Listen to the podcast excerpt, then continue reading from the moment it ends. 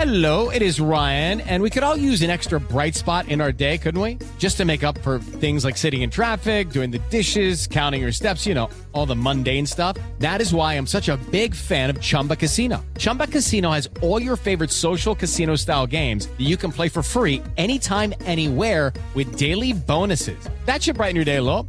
Actually, a lot. So sign up now at chumbacasino.com. That's chumbacasino.com. No purchase necessary. BGW. Void were prohibited by law. See terms and conditions. 18 plus. Ciudadanos informados, informando. Este es el podcast de Iñaki Manero, 88.9 Noticias. Información que sirve. Tráfico y clima cada 15 minutos. Y hasta aquí nuestra Witchy Woman, la doctora Tamara Trotner, con eh, una plática muy, muy especial. ¿Cómo estás, doctora? Muy ¿Cómo te bien, va? Iñaki. Sí, una plática muy, muy especial porque volvemos a Murakami. Ya Sí. hemos hablado de él algunas ¿Cómo veces. no? Pero ahora, hace unos días, ganó el premio El Princesa de Asturias.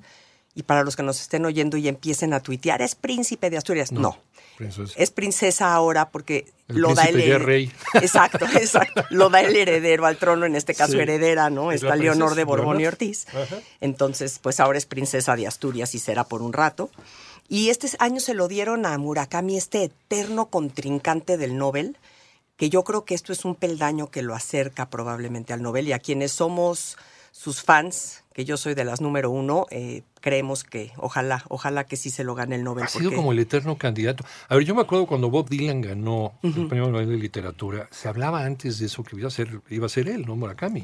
está en la lista siempre. Sí. En lo que llaman la short list está Sí, siempre sí, sí, y sí, cada año gana alguien distinto y la verdad no entiendo muy bien por qué. Sus razones han de tener, Claro. pero bueno, ya ganó el Princesa de Asturias, que es un enorme, enorme Es un peldaño, ¿eh? Y es que la verdad es que Murakami Iñaki ha creado este universo muy particular con sus letras. Yo creo que porque él se inspira en sus dos otras pasiones. Una es la música y otra es las, son las carreras. Él mismo dice que él cuando escribe, escribe pensando en un ritmo musical y que entonces empieza a teclear en la computadora y el ritmo que se va generando con el golpeteo de las teclas lo va integrando a sus historias. Y te prometo, lean así a Murakami un poquito pensando en este golpeteo, porque sí tiene un ritmo muy especial, que yo creo que es lo que lo hace. Qué interesante con lo del golpeteo. Qué me dejaste volando la imaginación con eso. Qué padre, ¿verdad? Porque Sí. sí, cuando estamos escribiendo, pues claro, hay clac, clac, clac, clac, clac. Sí, sí, sí. Y si le empiezas a meter un ritmo, entonces te empiezan a sonar las palabras, los nombres de los personajes, el- la, la longitud de las frases, y, y en Murakami se nota. Y también se nota, él es maratonista, eh, y escribe también pues con esta cosa también del ritmo que necesitan tener los maratonistas, este La respiración. disciplina, la respiración. Cuando vas corriendo, vas cuidando tu respiración. Claro. ¿no? Y, Vas- vas- y tienes que tener una disciplina pues impresionante. Ah, sí, claro. Y entonces esta unión Ajá. de música, carreras y letras hace que Murakami tenga este universo muy, muy interesante. Este, hoy es pues un rockstar de las letras, Sí, tiene sí. millones de lectores, traducido a más de 50 letras. Y es que Murakami nos retrata como estos abismos, el dolor del desamor, los momentos que nos rompen, todo en este ambiente como un poquito eh, laberíntico, eh, como de sueños. A, a Murakami se le preguntó, ¿tú te inspiras en tus sueños? Y él dijo, no, yo no sueño, o al menos no me acuerdo de mis sueños. Sin embargo, sus novelas son muy como Oníricas. muy oníricas, muy metidas en estos sueños, como en un laberinto de sueños donde de repente aparecen gatos, siempre aparecen gatos, personajes extraños, eh, todo puesto en un Tokio contemporáneo, que casi casi con sus novelas podríamos usarlas de mapa para ir siguiendo calles. Entonces es muy divertido, ¿no? Este mundo un poco distópico con este Tokio de hoy en día. Y la literatura japonesa, que, que pues también es muy extraña para Occidente, tienes que irle agarrando el ritmo y la forma, porque incluso el aprender a hablar japonés, y, y te lo digo platicando con mi hijo, que, que más o menos lo, lo mastica, no ya ha Wow. tomado clases, pero es tienes que cambiar tu forma de pensar occidental completamente. Es como, como hacerte una trepanación, ¿no? Y ponerte otro cerebro y pensar como japonés. Las primeras aproximaciones que podemos tener en Occidente de la literatura japonesa es el haiku, tú lo sabes muy bien, que son estos poemas. Sí, estos poemas que suenan, sí, ¿no? claro. Son más sonoros que otra cosa. Es este ritmo otra vez. Es el ¿no? ritmo. Y entonces es el 5775, y Ajá. entonces es, es manejar este totalmente los ritmos con imágenes, Iñaki, que es muy interesante. Las palabras nos crean imágenes, tanto en los haikus como en las novelas de Murakami. La que les venía yo a recomendar, porfa, léanla, porque fue la que a mí me enamoró. De hecho, es la primera que lo hizo famoso. No es su primera novela, pero es la primera que lo hizo famoso. Se llama Tokyo Blues. Sí. Norwegian Woods, entre paréntesis. Es de 1989. Y es, fue su quinta novela, sin embargo, es como que la, la, que lo lanzó al estrellato. Yo la leí y de ahí me hice adicta a Murakami y me he leído todo lo que ha caído en mis manos de él, porque es delicioso. Ha vendido más de cuatro millones de copias solo esa novela. Eh, porque llegó como a los jóvenes. Toru Watanabe, que es el personaje, uh -huh. tiene 37 años, el avión está aterrizando, Norwegian Woods de los Beatles empieza uh -huh, a sonar uh -huh, y se transporta 20 años atrás a todo aquello que vivió de adolescente y que lo hace quien es en ese momento, ¿no? Entonces es pues todo lo que hemos vivido de adolescentes, esta novela de iniciación, porque la adolescencia es una etapa bien dura, ¿no? Yo creo que a todos en algún momento nos costó trabajo entender nuestro cuerpo, nuestros cambios hormonales, sentir que perteneces o no a, a, al mundo en el que se supone que tienes que estar viviendo. Y todos los personajes de Tokyo Blues son estos jóvenes que están viviendo sus propias experiencias y la delgadísima línea que de repente rompe a uno y esta enfermedad mental terrible este, que, que, pues lo saca completamente de la realidad y cómo lo manejan los otros amigos. Nos habla mucho del suicidio, nos habla mucho de las distintas formas de amor.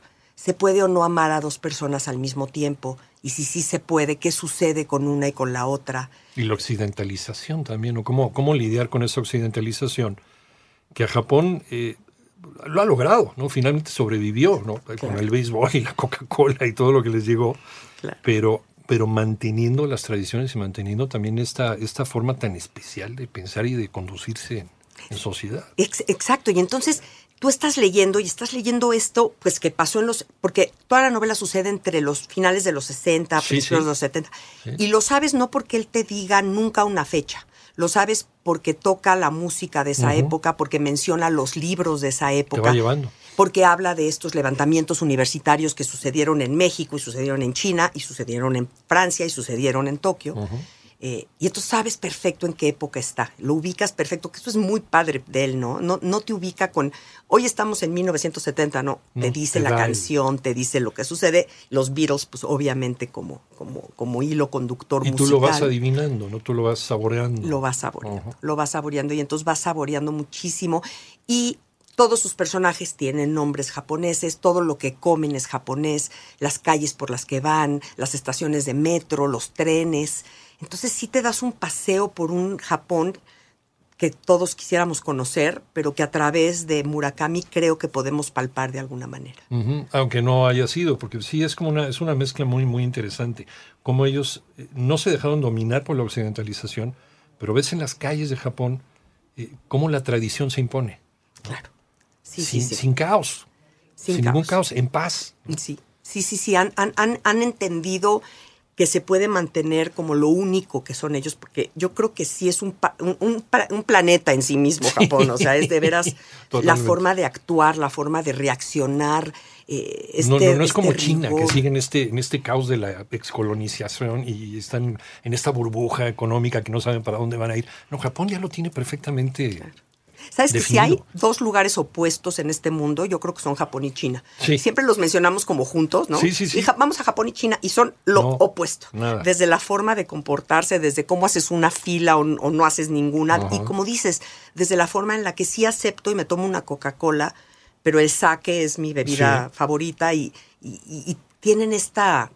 Ellos creo que entienden que su cultura es una cultura muy grande, muy rica, pues milenaria. No ves una persona pasada de peso en el metro. Japón. No, no. O sea, si ves una persona pasada, pasada de peso, y con perdón, lo voy a decir, o es chino, o es coreano, o es de cualquier otro lado. Sí, Pero no son japoneses. Ellos mantienen perfectamente bien su disciplina. Sí, son muy disciplinados, Sí. espectacularmente. Y, y- y creo que todas las novelas de Murakami, Tokyo Blues lo dice mucho, Tokyo, porque al hablar también de la locura y de la enfermedad mental, eh, Murakami nos mete entonces también en qué son los detonadores ¿no? de esta enfermedad mental. Sí. Y para él mucho es pues el caos, el no saber para dónde ir, el Ahora, no tiene saber... un índice de suicidio alto, Altísimo, ¿eh? Ajá. sí.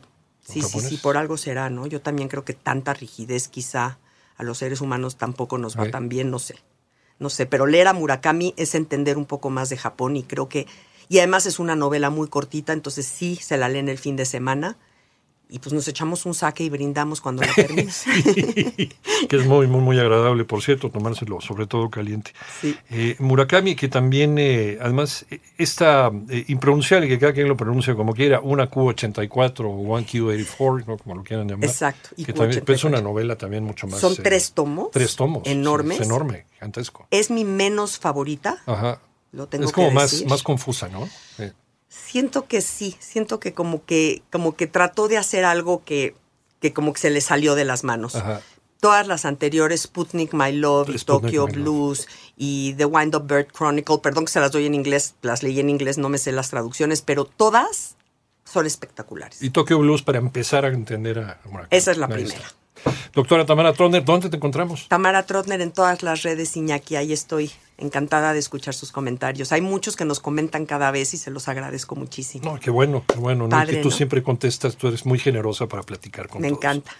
Maestra en apreciación y creación literaria y doctora en investigación y creación literaria y para fortuna nuestra, nuestra Witchy Woman de cada 15 días. Gracias, Tamara. Gracias. Iñaki, gracias a todos. Eh, este, arigato. Arigato, Arigato.